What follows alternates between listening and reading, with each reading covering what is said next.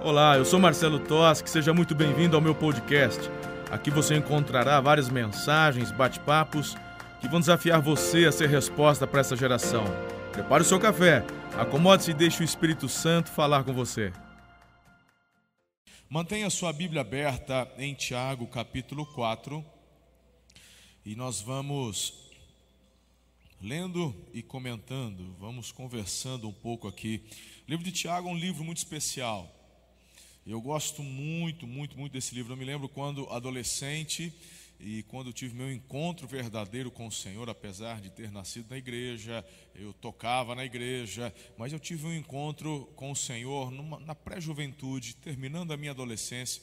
E eu me lembro que antes desta minha conversão, eu não tinha prazer em ler, em estudar a palavra, mas uma das coisas que surgiu dentro de mim, logo após a minha conversão, foi vontade de conhecer a palavra, ler a palavra, aprender a palavra. E me lembro que muitas vezes à tarde, no comércio onde trabalhava, eu, toda oportunidade que tinha, eu abria a Bíblia e ali eu estudava. E um dos primeiros livros que fui levado pelo Espírito de Deus a ler, meditar, foi o livro de Tiago. E depois, muitos anos seguintes, eu me tornei pastor de jovens naquela cidade, na igreja de Tupã. Igreja Batista em Tupã. Me tornei no ano 2000 pastor de jovens ali. E me lembro muitas vezes às sextas-feiras é, eu tinha a, a moçada naquela época tinha um problema muito grande. Quando terminava a faculdade na sexta-feira à noite o convite era era muito tentador. E eu era um pastor de jovens né, eu e Ana poucos anos de casamento acho que uns quatro cinco anos de casamento.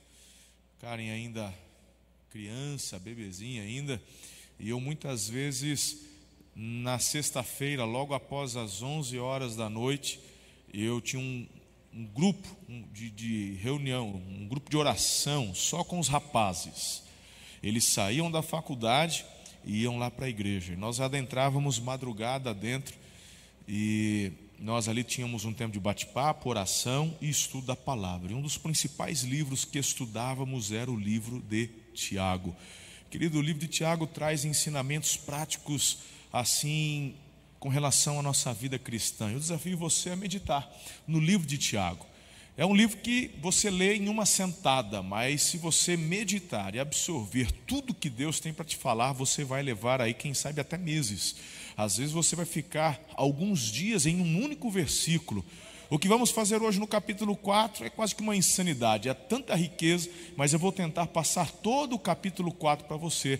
Mas se você em casa reler, meditar, uau, eu tenho certeza que isso renderá a você meditações extraordinárias.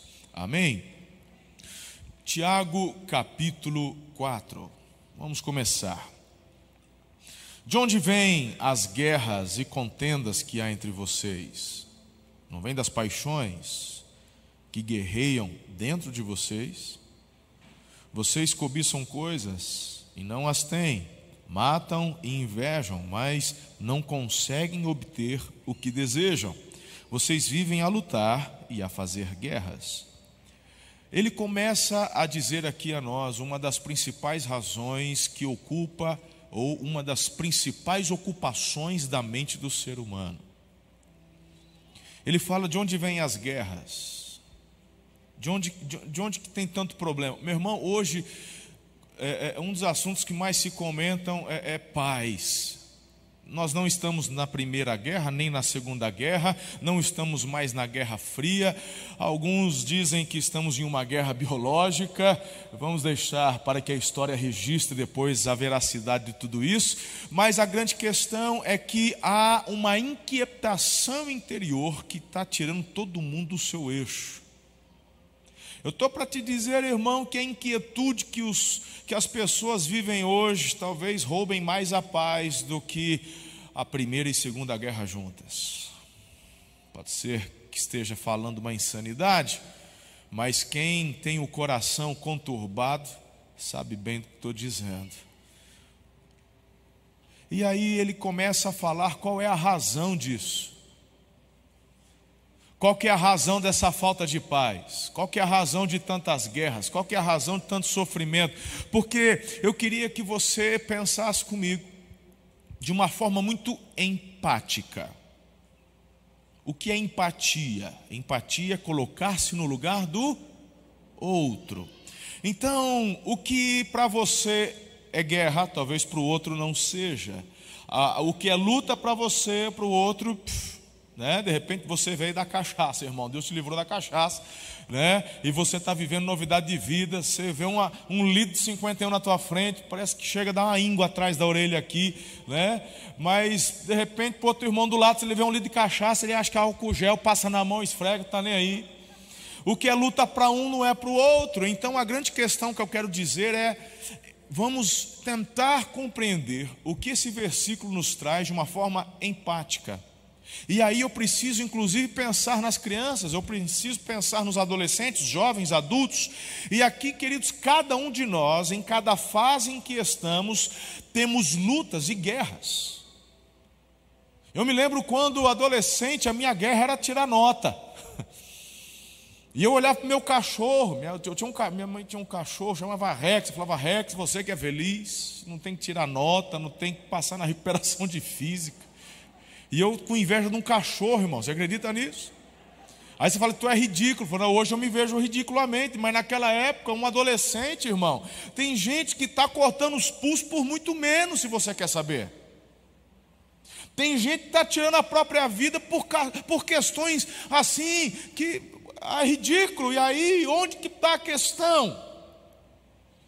Porque eu não acredito que você se matou por causa disso, não acredito, não acredito. Não, não, não é possível, não, não, não foi. Pois é, não é que foi? Ou ele acreditou numa mentira, ou aquela luta, ninguém deu valor a ela, e aquilo a consumia de tal forma que a única saída que a pessoa conseguia enxergar era cortar os pulsos, se matar, se enforcar. Estamos aqui, irmão, nós face a face. Quantos testemunhos nos face a face de homens que a corda já tinha sido comprada precisa levantar a mão, não. De repente, um de vocês está aqui. Eu, tô, eu tenho liberdade para falar porque eu não sei de quem, eu só ouço os testemunhos.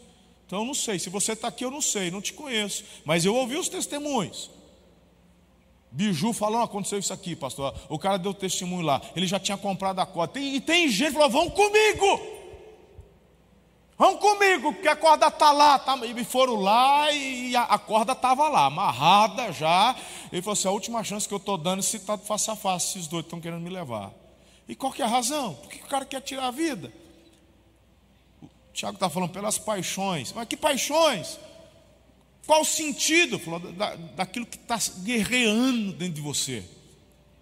No caso, de alguma, no caso de algumas pessoas aqui, quer tirar a vida porque foi traído, porque foi abandonado, porque recebi um diagnóstico ruim, não sei. Aí você fala, mas isso não é razão para tirar a tua vida. Por isso que eu falei, precisamos entender de uma forma empática. Eu preciso me colocar no lugar do outro, e colocar-se no lugar do outro é tentar sentir a dor que o outro está sentindo.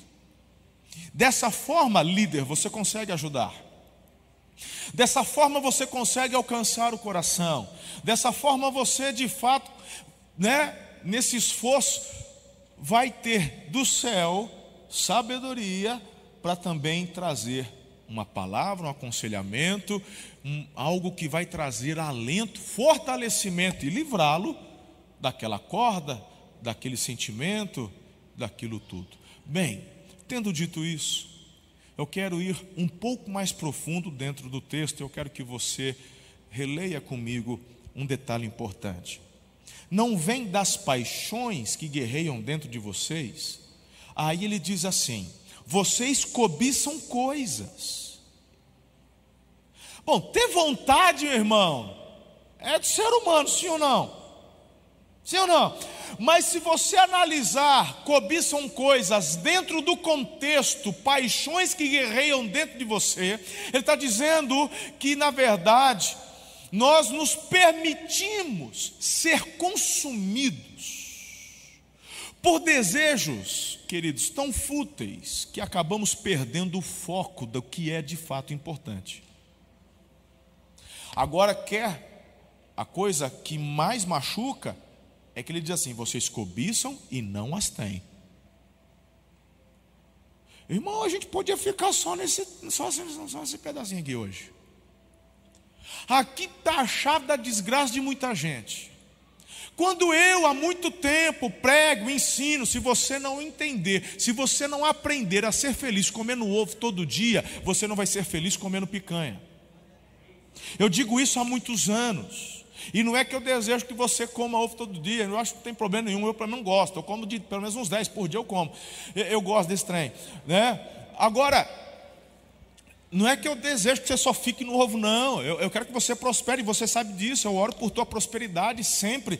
Mas a grande questão é que se você não é feliz com o que tem hoje, é porque você ainda está dentro do contexto do que Tiago ensina. Há uma paixão que te consome para ter, meu irmão, as coisas daqui. E essa paixão que te consome faz uma guerra. E é essa guerra que te impede de receber o que você tanto quer. Meu irmão, parece um trem paradoxal. Nossa, que agora eu. Não parece, Marcelo? Não me pede para falar de novo, que eu acho que não sai, irmão. Eu vou tentar desenhar isso aqui, mas até eu estou com dificuldade agora. O que eu entendo do Espírito de Deus com relação a esse texto?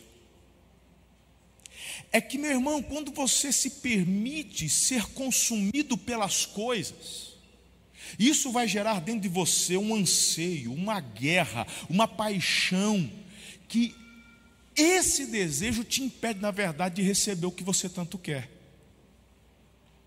Ficou mais fácil de entender agora? Agora, perceba, ele joga luz e nos ajuda. Olha só. Por que, que a gente não vai ter, pastor? Cobiçam e não tem matam e invejam, mas não conseguem obter o que desejam. Não conseguem. Por quê? Vocês vivem a lutar e a fazer guerras.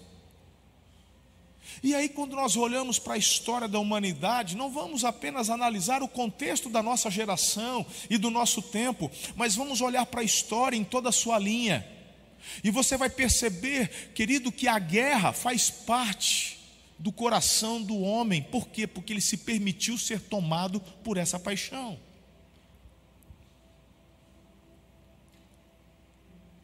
E aí, irmão, quando você perde o foco, o objetivo, quando você se vê apenas guerreando pelas coisas desta terra, você vai estar preso nestas guerras. E a grande questão que ele nos traz é: você vai passar uma vida guerreando, e quando chegar no final, tu vai dar uma de Salomão: é correr atrás do vento, não vale a pena. Porque sempre, meu irmão, que você conquista aquilo que estava na sua meta, uma nova meta surge. Aí você conquista aquela meta, uma nova meta surge, uma nova meta surge, e você vai passar a vida correndo atrás das metas, e na verdade nunca conseguirá o que de fato gostaria, algo que só o Senhor poderia lhe dar. Sim ou não? Hã? Está fazendo sentido aí? Está pegando? Agora veja, porque nem tudo é interrogação. Aí ele começa dizendo assim: Não tem, porque não pedem. Uh, aí fala, mas, mas peraí, então é, é muito mais fácil do que eu pensava. Espera lá, espera lá, pastor. Vamos, não, não, vamos recapitular, vamos recapitular. O senhor está. Não, agora, agora deu nó aqui. Espera aí. Eu sou tomado por paixões interiores que me consomem a vida toda para poder querer ter as coisas. E essa paixão que me consome, que faz guerra dentro de mim, na verdade me impede de ter o que eu tanto guerrei para conseguir. Aí você vem falar que eu só não tenho porque eu não peço? É, é o, é o que a Bíblia está dizendo. Aí você fala assim: protesto, porque eu peço. Falou, eu peço e não tenho. Eu peço e não recebo. Mas ele te responde: quando pedem, não recebem, pois pedem por motivos errados, para gastar em seus prazeres. Ou seja, ele te joga de novo na primeira equação da paixão e da guerra. Ei. Então, querido, aqui está a chave. Aqui está a chave para você de fato deslanchar. É claro que metas fazem parte da nossa vida, irmão. Eu não estou falando contra as metas, eu não estou falando contra o desejo de avançar, prosperar, crescer, ganhar. Não estou falando contra isso. Eu estou dizendo sobre o teu foco de vida, o porquê que você quer bater metas. Se o teu sonho, irmão, é ter dinheiro para mandar o teu patrão para o quinto dos infernos, você está dentro do contexto, você vai pedir e não vai receber. Simples assim. Ah, porque eu quero ganhar muito dinheiro para nunca mais ter que trabalhar. Você vai pedir e não vai receber, está fora do propósito. Ah, eu quero ter para poder esfregar na cara daquela chonga que falou que não quer ser nada na vida.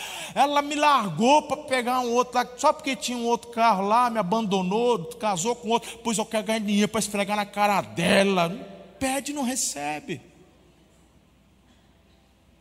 Ah, eu quero ser alguém na vida para mostrar para o meu pai que falava que eu não ia dar em nada, meus parentes dizendo que eu nunca ia vingar em nada. Ah, porque quando eu fui pedir a mão da, da, dela em casamento, ele falou que eu era um pé rapado, que eu nunca ia virar nada. Pois agora eu quero provar, pede e não recebe. Tu está envolvido com paixões interiores que te impedem de receber o que tanto deseja.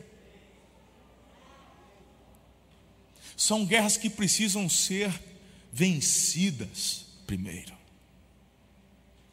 A chave ele já deu.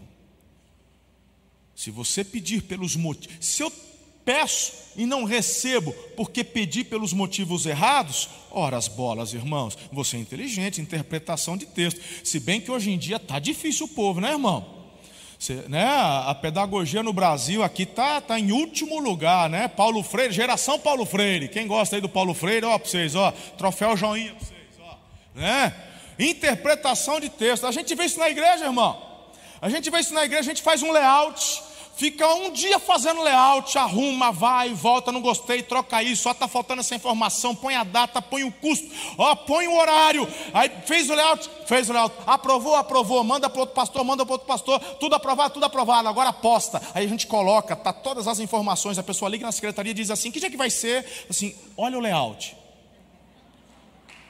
Aí a pessoa está lá no Instagram, está lá no Facebook, ela embaixo pergunta quanto custa. Aí você só manda o dedinho assim, leia. A gente está vivendo uma geração, né, meu irmão, de, de analfabetos funcionais. O povo não sabe interpretar texto, mas o texto aqui já nos dá a resposta. Se você então não pede porque recebe, não recebe porque pede errado, se pedir certo, vai receber. Se pedir certo, pelos motivos certos, vai receber.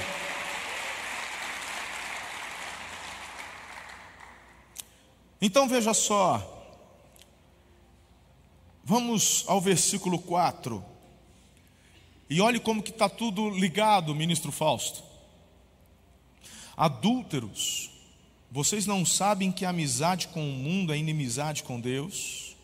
Quem quer ser amigo do mundo, faça inimigo de Deus. Ou vocês acham que é sem razão que a Escritura diz que o Espírito que ele fez habitar em nós tem fortes ciúmes? Mas ele concede, ele nos concede graça maior, porque diz a Escritura: Deus se opõe aos orgulhosos, mas ele concede graça aos humildes.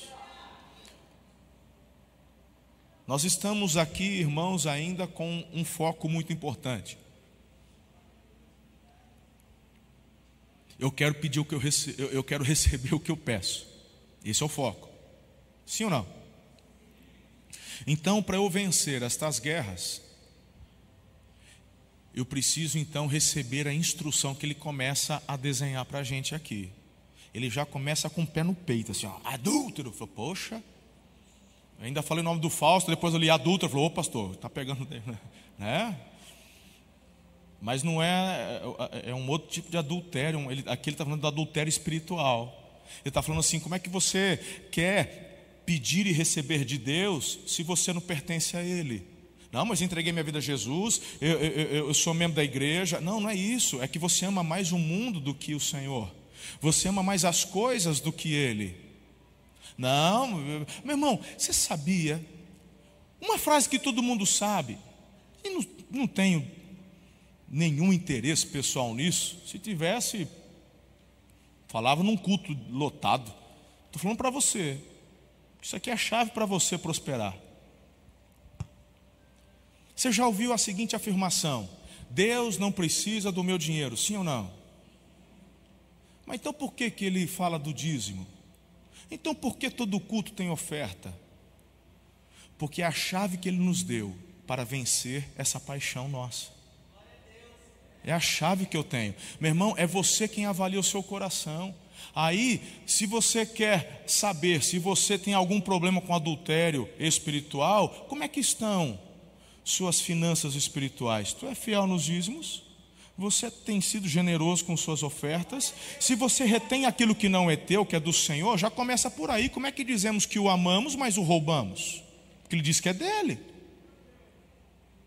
E aí, meu irmão, eu falo, mas eu peço e não recebo, não recebo, é, é, mas e as paixões? Não, não tem paixão. Como não tem paixão? Você não é fiel nem no pouco.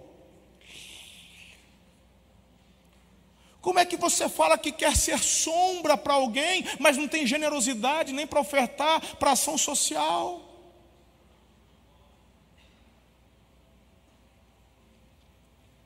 São questões que Deus nos leva a pensar aqui. Ele fala: quem se faz amigo do mundo, se faz inimigo de Deus.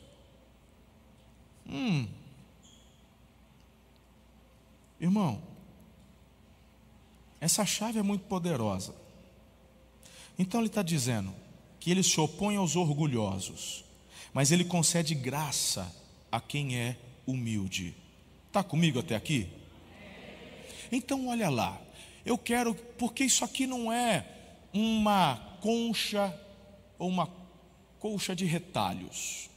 Se você começar a olhar para cada versículo como princípios surtidos, é claro que mesmo assim você consegue absorver muita coisa boa, mas não é uma concha ou colcha de retalhos. Isso daqui, na verdade, na minha visão, na minha ótica, na minha hermenêutica, na minha interpretação, é um único assunto.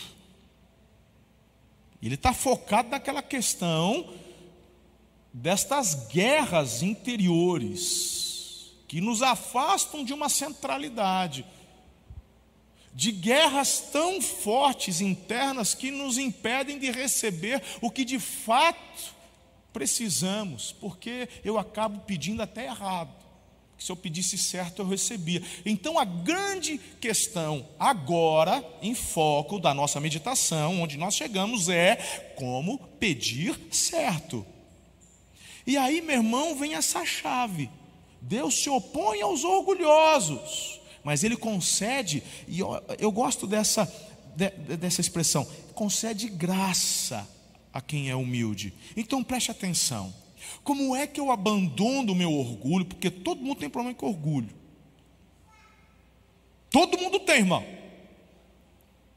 Ah, porque eu sou humilde, eu sou tão humilde que eu chego a ser úmido, de tão humilde que eu sou mentiroso.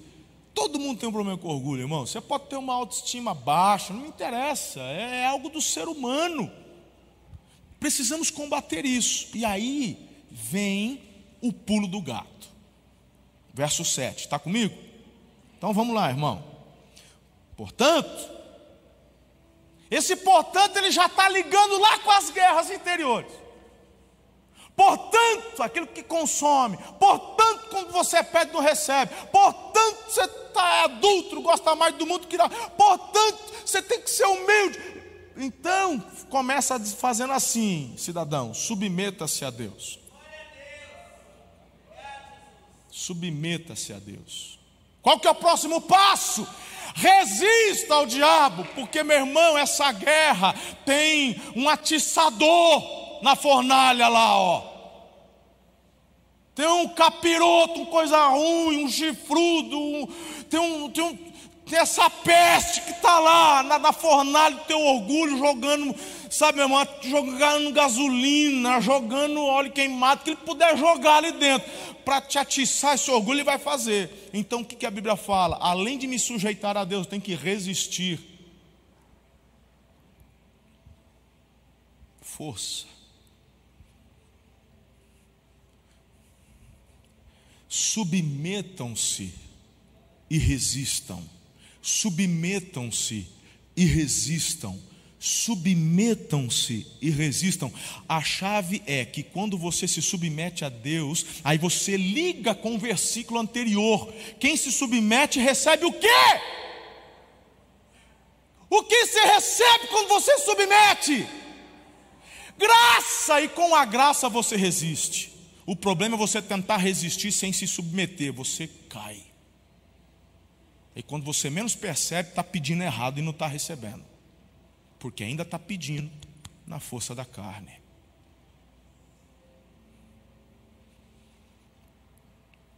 Ele fugirá, é promessa de Deus. Olha o verso 8 aí, irmão. Aproximem-se de Deus e Ele se aproximará de vocês. Pecadores, limpem as mãos. E vocês que têm mente dividida, purifiquem o coração. Já falei isso algumas terças atrás. Uma das maiores ênfases que eu dou, irmão, com relação à igreja, no que diz respeito à equipe, é unidade. Unidade. Então, sujeitai-vos a Deus. Se você se sujeitar, recebe graça. Com a graça você resiste. Purifiquem as mãos, limpem as mãos. Vida de santidade. E aí ele fala: nada de mentalidade dividida. Nada de ficar fazendo disputinha. Nada de querer ficar aparecendo, ficar, sabe, meu irmão, isso vale em todas as áreas. Mente dividida te afasta da prosperidade. Seja na célula, seja no teu casamento. Você já viu, irmão? Marido e mulher que parece cão e gato, não, não concordam em nada. Aí tem gente que tem gosto diferente, aí daí que tem gosto diferente, tem que brigar por causa disso. Se tem gosto diferente, vai ser uma oportunidade a mais de exercer a tal da empatia que eu falei agora há pouco. Cada dia um vai ter que abrir mão, ué, se não gosta das mesmas coisas. Ótimo, cada dia um abre mão. Falou, semana passada eu abri, eu comi pizza, mas eu quero cachorro quente essa semana. Falei, então fechou, semana passada foi você, agora sou eu. E aí não adianta aí você comer pizza com um bico desse tamanho, porque eu queria cachorro quente. Falei, poxa, ele não comeu cachorro quente com você, então celebre a pizza dele na semana seguinte. Mas tem gente que fica brigando por causa de nada. Mente dividida não prospera. Não prospera, não avança. Aí, meu irmão, impressionante. Você é comerciário, você trabalha numa loja. Aí você fala, eu sou servo do Deus Altíssimo. Deus vai me honrar, porque eu vou bater meta, porque eu vou vender mais que todo mundo. Mas a outra lá do candomblé, meu irmão, tá, olha, vende três vezes mais que você. Aí você fala, tá vendo? Eu peço, Deus não me dá. Acontece que você está falhando na instrução que ele está te dizendo. Mas que falha? Na humildade. Como assim? É porque Deus, meu irmão, quando você é humilde, o Espírito dele vai falar assim para você: chega meia hora antes. Quando você é humilde, você ouve a voz do Espírito dizendo assim: seja mais gentil, sorria mais, você fica sisudo, receba as pessoas bem. Quando você é humilde e ouve a voz do Espírito, você vai, meu irmão, corresponder aos anseios do seu patrão, porque vai fazer tudo com excelência, como que para o Senhor, mesmo que você ache que não receba o quanto merecia ganhar, mas como você faz para Deus, você dá o seu melhor, e meu irmão, aquele que vê, aquele que tudo vê, um dia te recompensará.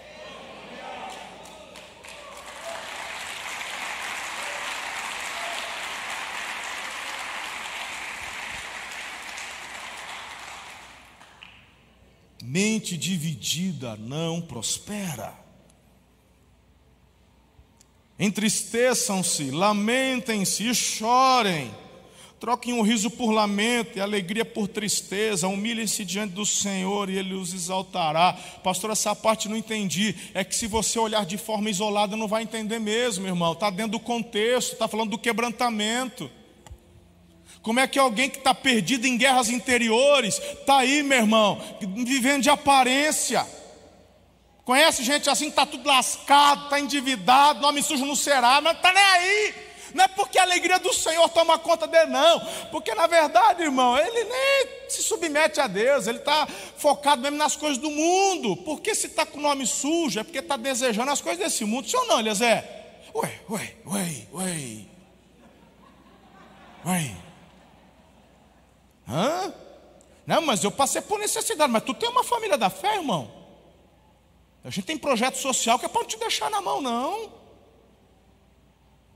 Então, pera lá. Se nome sujo aí, é porque ao invés de comprar um, um, um, um quichutezinho lá, você foi querer comprar um Nike.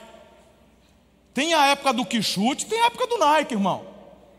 Tem a época do All-Star. Eu sou da época que o All-Star não valia nada. Hoje o All-Star é o ouro da cara. Tudo tem tempo. Mas quando você se vê nessa paixão que te consome, e papapá, popopó, né? não quer usar Jequiti, ele quer usar o perfume importado. Ninguém quer usar. Vai no Jequiti primeiro, irmão. Eu, eu gosto de perfume. Quem me conhece sabe, eu gosto e uso com força. Não tenho dó de usar, não. Mas eu sou da época que eu escolhia perfume esfregando o livrinho da Avon, que saía cheiro. Esse aqui, por favor.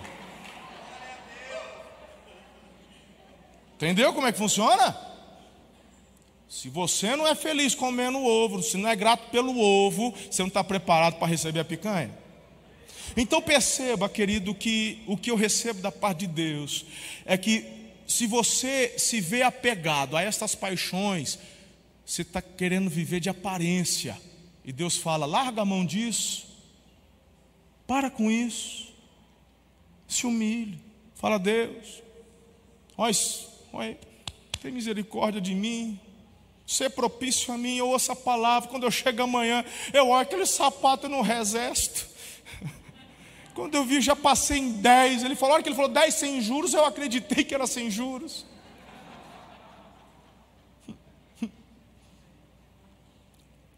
Tem gente que acredita, né, Vidor? Vidor, você tá, foi, foi sair de férias com a Sandra. Chegou lá no Quiprocó do Nordeste, ele foi de capeza, um cara corajoso, foi dirigindo aqui lá. Chegou lá, diesel, estava quase sete reais o litro, Eliezer. Falou, doido, sete reais o litro. Vidor, calmo, sete o litro. Falou assim, ó, se pagar à vista, cinco e pouco. Aí o cara acredita, né, irmão? Que ele passa no cartão e não cobre, não tem juros. Mas enfim, aí, querido, você não resistiu, fez a coisa errada, escondeu do marido que é pior. Vai, chora, se quebranta, pede ao Senhor, se humilhe, Ele concede graça. Ele te concede graça. Aí você se submete, mas vai resistir. E aí a vitória vem. Quem está comigo até aqui? Uau! Eu tinha mais coisa para falar. Eita! Mas acho que eu já dei tanta coisa para o povo meditar hoje, para digerir. Tem gente que está. Tem, tem uns grãos de milho entalados entalado na goela aí agora para você digerir à noite. Hum. Eita, tinha gente que deixou o condicional lá, falou, segura que amanhã eu volto.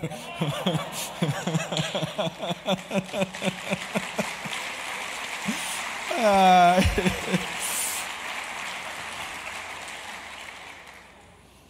Queridos, tudo isso tem a ver com equipar os santos. São ensinamentos tão preciosos. Como o papai nos ama. Como ele nos ama. E ei, ei, olha aqui, tem nada contra, não tem nenhum impedimento do céu com relação a você desejar um sapatinho novo, de você querer, não tem nada querer trocar de carro. Não, não tem nada contra. A grande questão é: não deixe que isso se torne uma guerra dentro de você e tire você do foco. É isso que ele está dizendo. Tudo tem o seu lugar, no tempo certo, na hora certa. Da forma que Deus vai suprindo, dando, oferecendo. E aí você consegue usufruir sem sofrer o dano da guerra. Dessa paixão, dessa guerra interior que nos rouba a paz. Quando Deus direciona, é muito mais gostoso. Ah, não tem nada melhor do que a paz que excede todo entendimento. Eu quero orar com vocês, coloque-se em pé. Eu quero ministrar um tempo de paz sobre o seu coração. Quero pedir para a pastora Ana, por favor, vir aqui orar e ter um tempo. Vamos, cinco minutinhos, não vai atrapalhar. Pode vir, filho, pode vir. Vamos nos derramar um pouquinho, porque, meu irmão, papai nos chama para uma vida abundante, uma vida. Jesus é o príncipe da. Olha assim, pai, me ajude a pedir aquilo que devo pedir. Me ajude a ter uma conectividade através da minha submissão a Ti, uma conectividade tão profunda com o Senhor, que quando eu for pedir, esse meu pedido já seja fruto do que o Teu Espírito gerou em mim, ó. Que legal. E não pense você, irmão, que Ele só vai te falar para fazer coisas assim, só de igreja. Não. Às vezes o próprio Espírito de Deus é quem vai te mover a comprar aquele sapato novo porque ele já está de olho no teu sapato antigo para você abençoar alguém. Ih, papai é extraordinário, ele não dá ponto sem nó, não. Ele já quer trabalhar no seu coração para você desapegar, para não ficar prendido a estas guerras. Para você entender que tudo que geramos e temos aqui é para o nosso bem aqui, mas isso fica, passa. Não serve para levar, serve só para usufruir agora. Não é? Então, eu vejo e entendo que hoje é uma noite de restituição da paz, pastora. Pode vir, vem. Pode, pessoal da pode. Eu, eu, eu, vejo o Espírito de Deus trazendo assim, eu estou aqui para trazer uma restituição da paz, que excede todo entendimento. Essas guerras vai começar. Hoje é o dia D na sua vida espiritual. É o dia D. É o dia, irmão, onde o céu vai invadir seu interior para apaziguar de vez estas batalhas que tem te consumido. Você vai começar a olhar de uma forma diferente aquilo que você tem, é, e a valorizar de um jeito tão especial. E você vai começar, querida, a perceber que esta paz vai te tomar. Você está comigo aqui? Então vai se derramando diante de Deus. Obrigado por ouvir. Se essa mensagem abençoou sua vida, compartilhe com um amigo. Ah, aproveite e me acompanhe também nas redes sociais, arroba Marcelo Toschi. Até a próxima.